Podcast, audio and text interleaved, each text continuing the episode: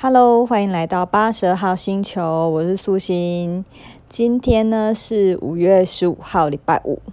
对，我们又落了一天了，所以现在赶快来补上。这样想想，我们那个阿中部长真的是很厉害。他们从一月开始开防疫记者会的时候，到现在每天开耶，没有一天请假，包含六日。然后也不是说呃有确诊病例才。才开这个记者会，连零确诊也是开，甚至现在已经三十天零确诊了，每天还是都照样可以报，诶，哇，真的是太佩服了。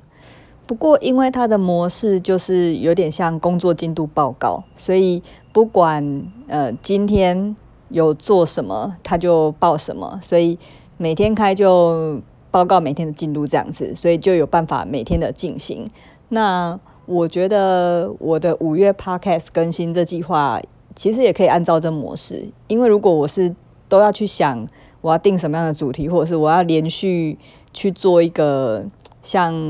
一个策略性的主题的话，就比较会有时候会不因为不知道要讲什么，然后就有点不知道就没有讲这样子。但是如果是用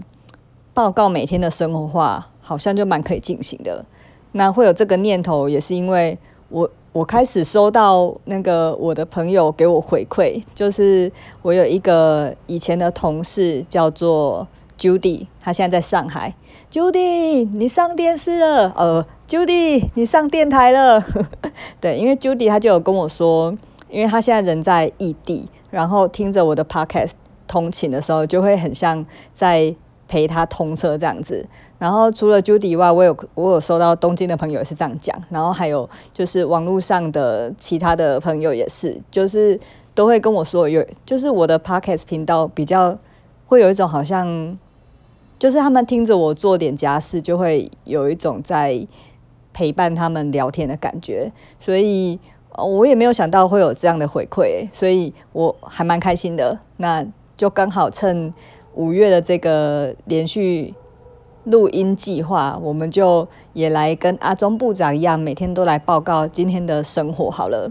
那其实我昨天，呃，昨天礼拜四嘛，就是也想报告一下我的生活，然后但是昨天真的是有点太低潮，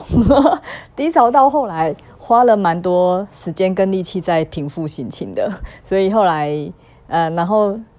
反正就是也超过十二点，就想说算了，我礼拜五再录好了啊。对，那昨天发生什么事情呢？就是，嗯，就是我最近跟我老公在教养上面，就是有蛮多蛮多的价值观的不一致。因为我就是比较走那种比较正向教养派的，就是我觉得小孩子是需要。引导需要去陪伴，然后需要用你的行为、你的言语去慢慢他在这个过程中，然后让他嗯沉浸在一个比较正向的环境中，然后慢慢长成一个就是我我希望他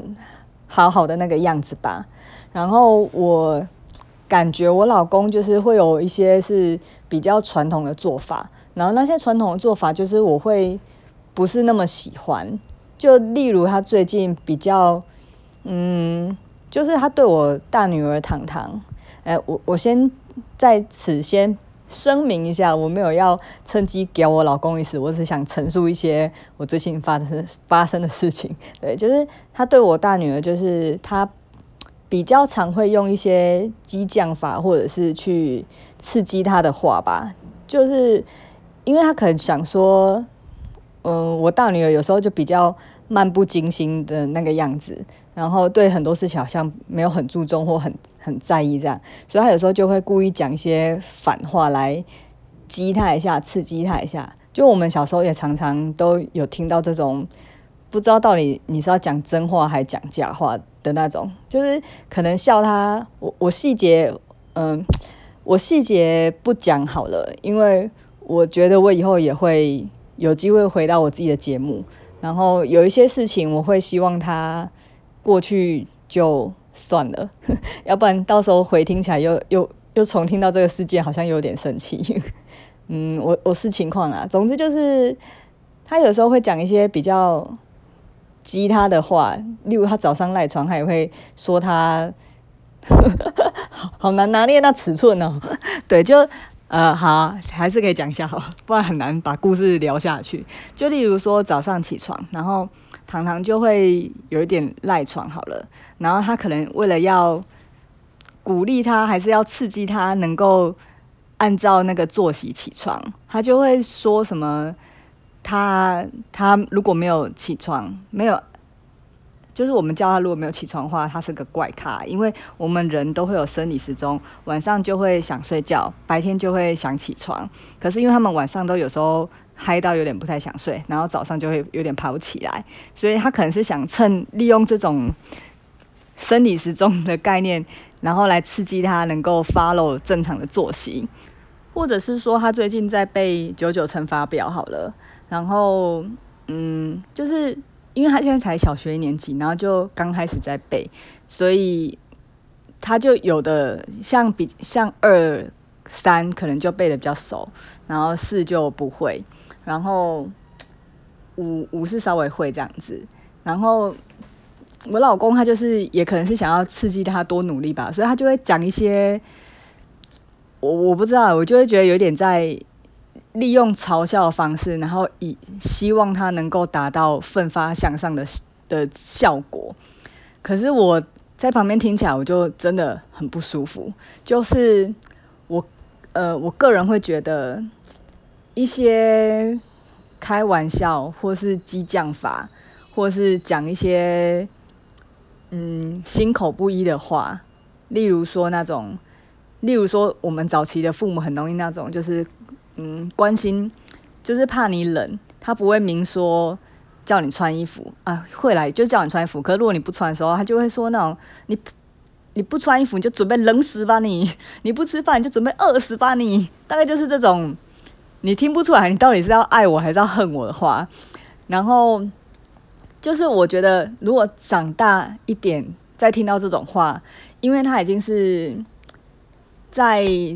整个意识或者是在言语的理解能力已经在一定基础上之后，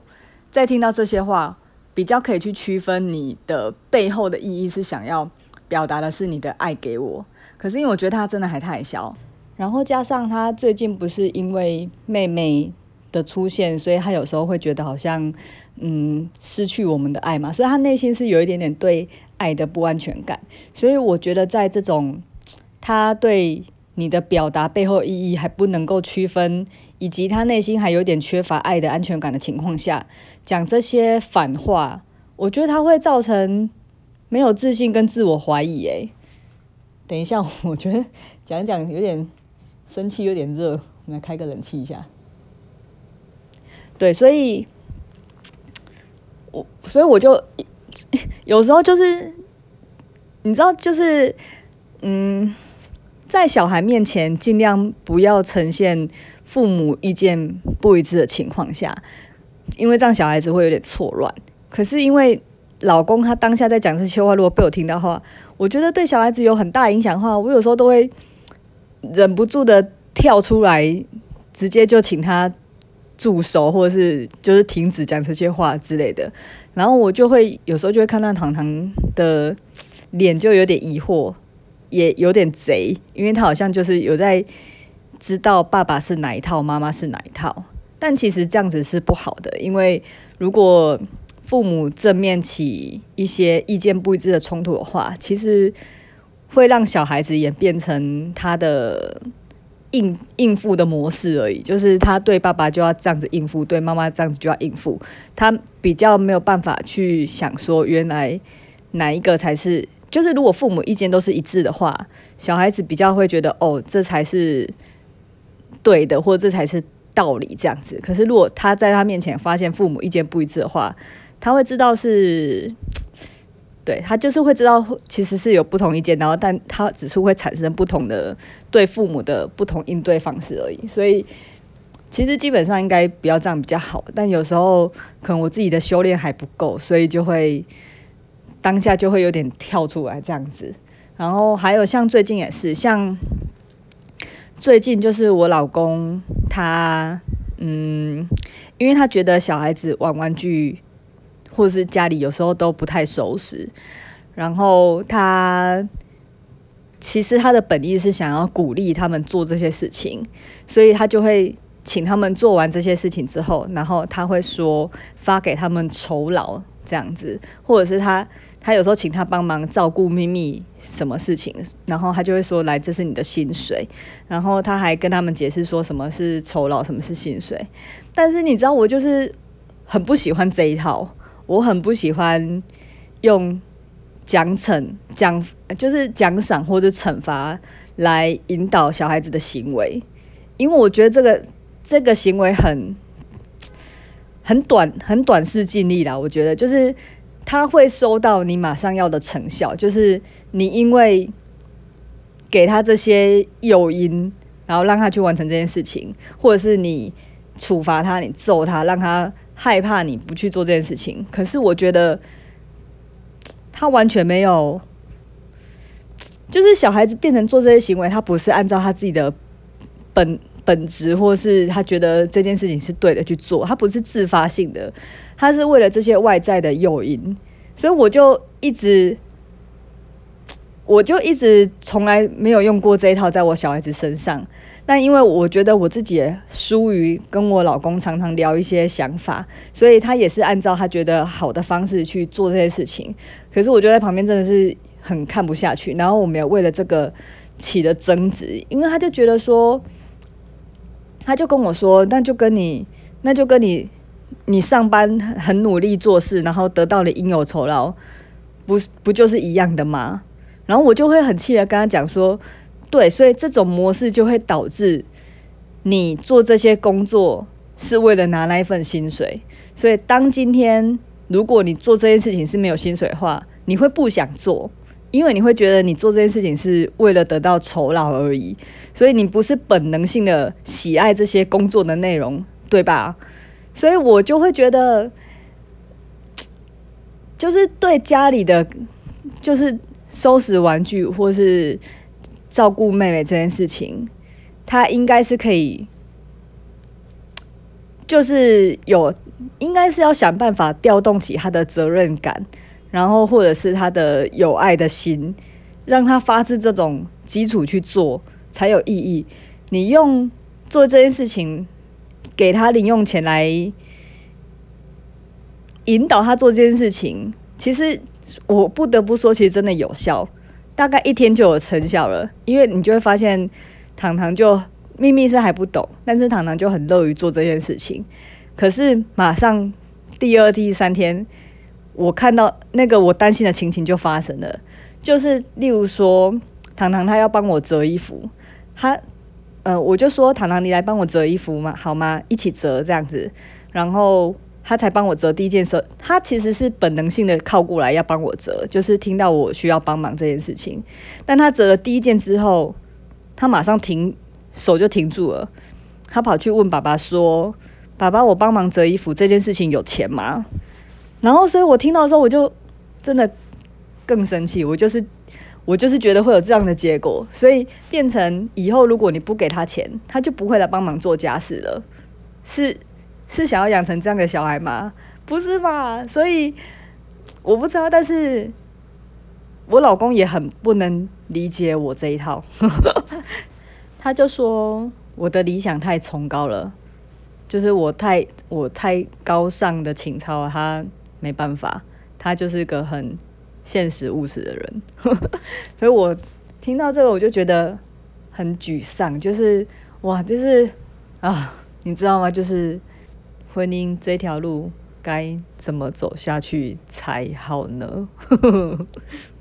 然后秘密的例子也是，就是秘密她现在两岁，然后她的个性就真的跟糖糖比较不一样，就是以前糖糖两三岁的时候。是蛮有秩序的，就是其实他不太不太弄乱家里的东西，也可能因为他真的不太爱玩玩具，我不知道为什么，所以很多以前糖糖小时候买的玩具几乎都保存得很好很新，然后留可以留给咪咪这样子，然后以前会觉得好像买这些东西都没有玩到很可惜。但是秘密就完全不一样，他就是会翻箱倒柜，然后什么东西都都玩，然后不同类型的玩具也都会全部的混在一起，所以我就就有点痛苦，因为以前我我柜子都会分类的，就是可能是画美术类的，然后积木类的一些拼装类的，然后一些。就是声光效果类的，然后玩偶类的，或拼图类的，就是我以前会分类，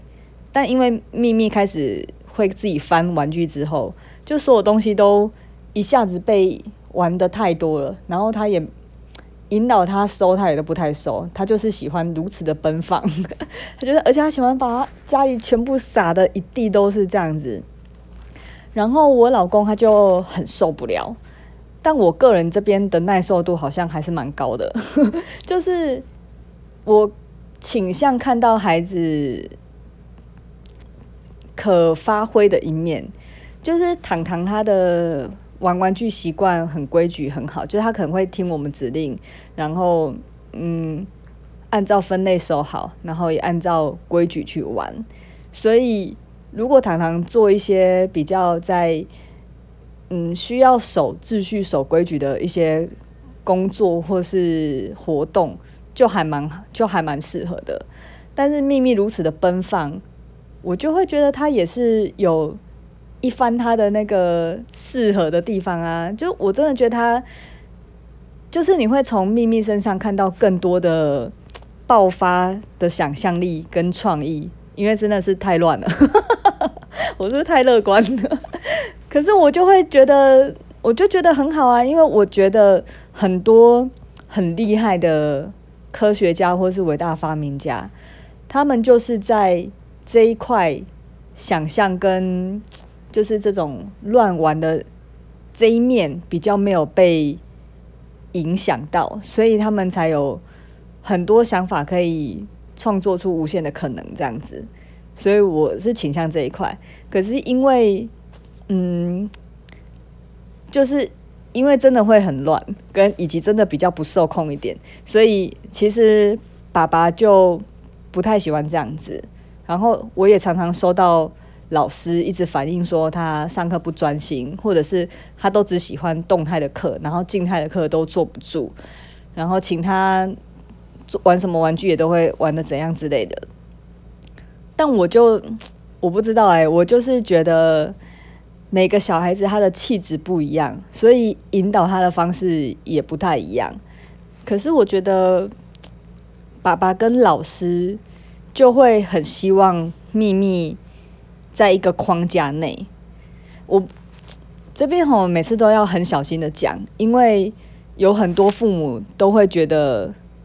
给小孩子太自由是放纵。可是我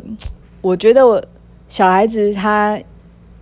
就是他，他这中间会有个界限，但是那是我们大人需要帮忙拿捏的，在自由跟放纵之间。但是这一条线，每个大人的松紧度又不太一样。我可能是真的比较松一点。我觉得他在不影响生命安全的范围内，他想做很多尝试，我都是很 OK 的。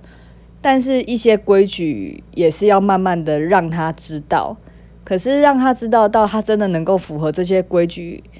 呃，可能需要方法。但是，我觉得秘密可能是比较不吃传统说教这个方法，因为你一说，你就会很明显看到他很讨厌你说，他很抗拒抗拒你说教。只要你一说，他就更生气，弄更乱。所以，用直直接的说是没有用的。但是如果我我在尝试很多方法，有时候就是开开心心的跟他一起玩，然后开开心心的跟他一起收，这样他是愿意的，但也不是那么好控制，所以我还在寻求更好的方法。只是我想表达是，就是，嗯、老师跟我老公，我就会常常觉得他们都想要用一种模式把小孩子塑造成那个应该好好的样子。所以有时候像秘密现在就是，例如说我不顺他的意，他比较急，他会气，然后他会把它弄更乱。但是我觉得情绪这条路，或者是他在增加他表达这条路，因为我他才两岁，所以他都还是在学习的过程啊。他必须透过每一次的这种事件，然后透过我们的反应、我们的互动，他慢慢去学习更多的表达他的意思，才不会那么想的跟讲的不一致，所以很急很气。或者是他之后能够表达，他开始怎么去学习，他控制他的情绪的放跟收，我觉得这一切都在过程啊。就算他他现在才两岁，就算他现在已经十岁、二十岁，甚至我现在三十，嗯，快四十，其实我们都一直在学习这条路上啊。我这个概念真的是从我自己录的有一集叫做“你愿意给孩子几次机会”，我在这一集。又再反复回去听的时候，才又更深刻理解这个道理。就是我就会很气我老公，就是你没有花时间去陪他，陪着他去面对这些事情，以及陪着他去解决这些事情。你只是就是直接下结论说，哦，他现在这样子，他以后他以后一定怎样怎样怎样。然后他现在就这么凶哦，他以后一定没办法找到好老公，或者是哦，你看他现在就这么乱，以后真的我都会觉得这种话很瞎哎，我真的是，就是哦，哦，我又热起来了，我就是用他现在一个行为，然后就说哦，他现在这样，以后就怎样，我都觉得超级不负责任的哎，因为他现在才刚开始，他就算在中间，或是就算在成年。所有的过程都是要在一直调整跟学习的啊！你用他现在的这个行为，然后去说他以后怎样，我这件事情真的是无法接受诶，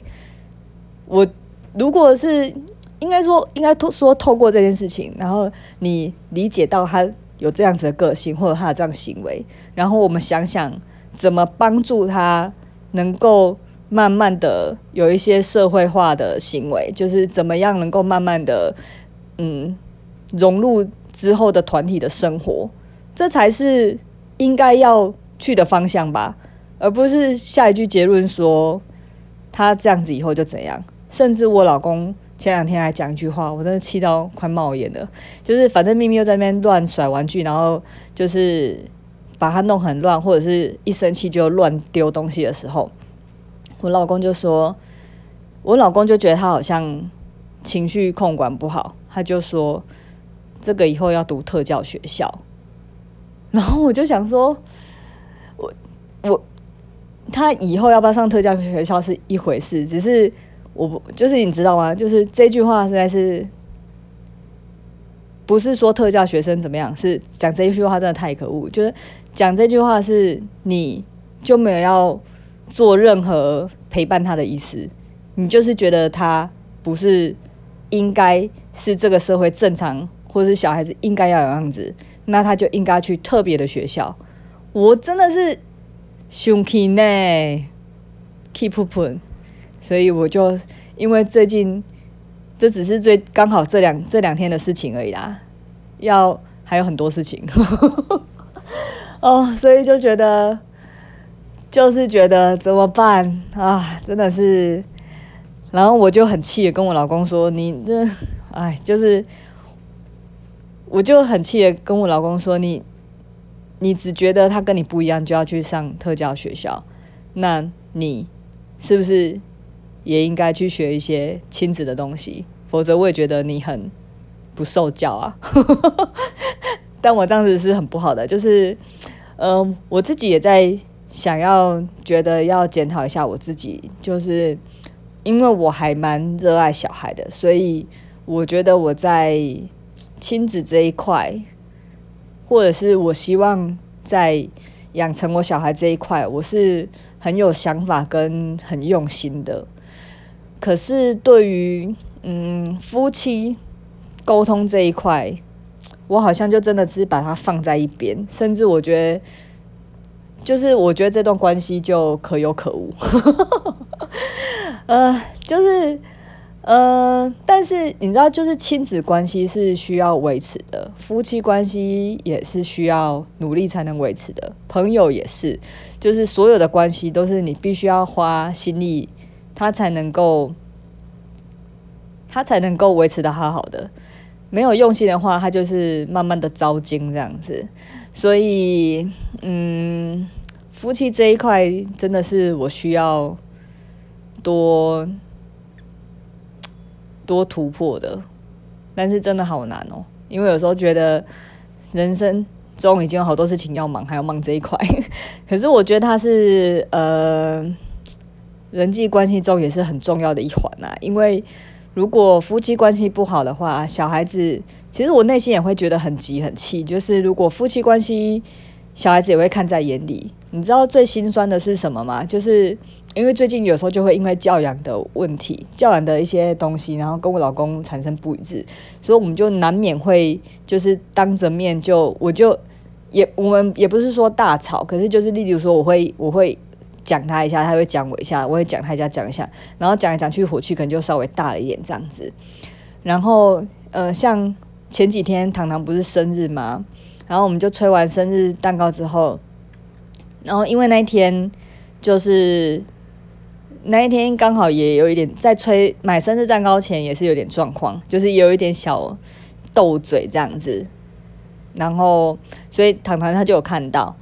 但是我们就是今还是把流程跑完嘛，所以后来我们就是呃唱完生日快乐歌，然后准备吹蜡烛许愿之前，然后我就跟糖糖说可以有三个愿望，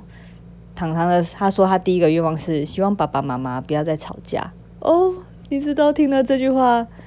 真的觉得心很揪。也不是说这是他的毕生愿望，只是因为刚好他看到这件事情，然后说要许愿，所以他就把第一个愿望给了这个，代表他其实真的很这件事情会进到他生命中。然后，所以我自己也会觉得这样很不好。就是我虽然很爱我的小孩子，可是如果我不好好爱我老公的话，我也会影响这个小孩子。而我是希望这个小孩子好好的，但因为你知道，就是呃，你知道这种东西吼，就是不能比较。就是如果去比那些很就是很为家庭付出的老公，或是会常常在节日送花的、送礼物的、讲甜言蜜语的，或者是很帮忙做家事的。或者是什么，就是你比这些话，当然会觉得很失落。然后，可是说实在，我老公也不是那种好像很万恶不赦那种，他也没有在什么应酬，然后也没有在那个跑酒店，然后也没有什么不良嗜好，顶多就是比较，就是我觉得思维就是比较传统一点。然后这一点让我有时候比较不知道该怎么让我们两个一致而已。但说实在，也不是说什么太大的问题，但可能就是太重视小孩子这一块，反而真的会有很多跟很多家庭一样，就是会疏忽了夫妻这一块。嗯，所以，嗯，这也是我人生的课题啦，就是好好，我我觉得有必要好好去修复这一块，因为我觉得他。他其实慢慢的已经很影响我的生活了，因为毕竟老公是每天就是都会见到面的人，每天在同一个房间的人，所以这段关系如果嗯不好的话，小孩子也会受影响。但其实这一点真的是也是很，嗯，心情也是很复杂，因为呃，我之前在那个嘛罗志祥那一集有提到，就是。呃，我之前交了好几个男朋友，然后都会最后有时候都因为我一些讲话的模式，然后导致好像最后每段恋情的那个分手的那个的场景好像都有点像，就是那走到的那个僵局好像都是一样的。那后来我慢慢去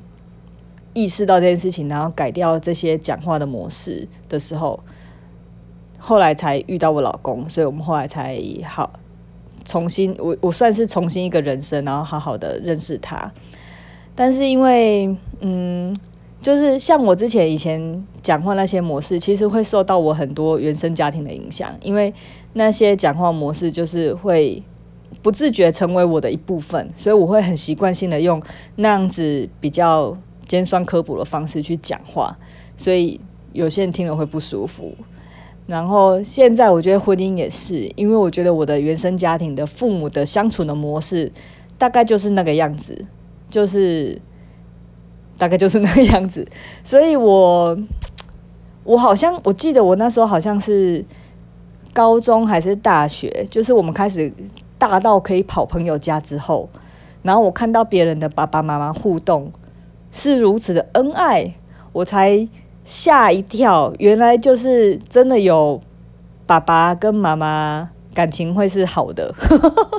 就是因为你知道，就我的原生家庭好像就是。嗯，就是父母的关系是，也就不是那么恩爱的啦，对，或者是他们有他们恩爱的方式，但是跟我想象中好像要很密切互动的那种行为就是没有，对，比较比较，对，然后所以我我觉得，因为我小时候在这种环境下长大，就会很自然而然，我自己再重新看我跟我老公互动的模式。其实会跟我妈跟我爸的那种互动的气氛是很像的，所以我自己知道我有部分承袭的我的原生家庭的这些行为模式，但是我不希望我的小孩子也感受到，也看到我们这一幕，然后又把这个模式传承到他的家庭。嗯，所以嗯，我觉得好好的跟老公互动这件事情，可能真的要学习一下，就是为了我的小孩。嗯，今天会不会太沉重？其实我今天有还还想要聊很多，因为。呃，昨天晚上，礼拜四晚上又听了一场演讲，然后听完一场演讲之后，又触动更多事情，然后，所以我昨天晚上就不是说本来要录吗？然后后来因为听完那演讲之后，就大哭了一场，因为可能最近心情太闷了吧，然后刚好那一个演讲的人，他就有一个很好的家庭，很棒的老公，然后。很好的生活，所以我可能就 默默的觉得很难过吧，悲从中来，然后就，所以就对，就大哭，然后大哭完之后也好，就是刚好把那些不开心的一次都宣泄掉，然后然后今天睡了一觉之后，早上起来就觉得好多了，所以有时候适时的哭一哭跟好好的睡觉，其实真的蛮能够补充能量的，然后还有一起床就发现我的那个。MC 来了，所以我就懂了哦。你知道我的那个金钱症候群是很严重，我大概金钱一周那个情绪都会莫名的非常的闷，所以刚好呃就会很容易放大一些很不开心的事情。所以就像我刚刚讲，就是我可能那些家庭的琐事也不是说多严重，可是可能刚好在金钱吧，所以我的荷尔蒙就会让我那个情绪反应比较大一点，然后所以刚好哭一哭睡觉，然后。嗯，小月也来了，所以我现在人就呈现一个松松软软的状态。昨天那个演讲真的蛮值得分享的。我其实今天本来有想讲，我本来想说简单讲一下我最近闷的事情，想要讲昨天那个演讲的心得。可是因为现在已经录了三十三分钟了，所以再录下去。我怕会一两个小时，所以刚好我们留给明后天来，明天六或日来讲好了。我再找趁空档找个时段，我想想看，我觉得六可能明天行程比较满，不知道有没有机会。然后日或许可以看看，这样子的话，我就周末就不用想主题了，不然很害怕没事情可以跟大家聊。所以今天先聊到这里，那我再呃。过一两天也不能过太久，因为过太久会忘记。对，所以我希望六日来跟大家聊一下我听那个很有感触的演讲的心得，好吗？那今天就先这先，今天就先这样喽，拜拜。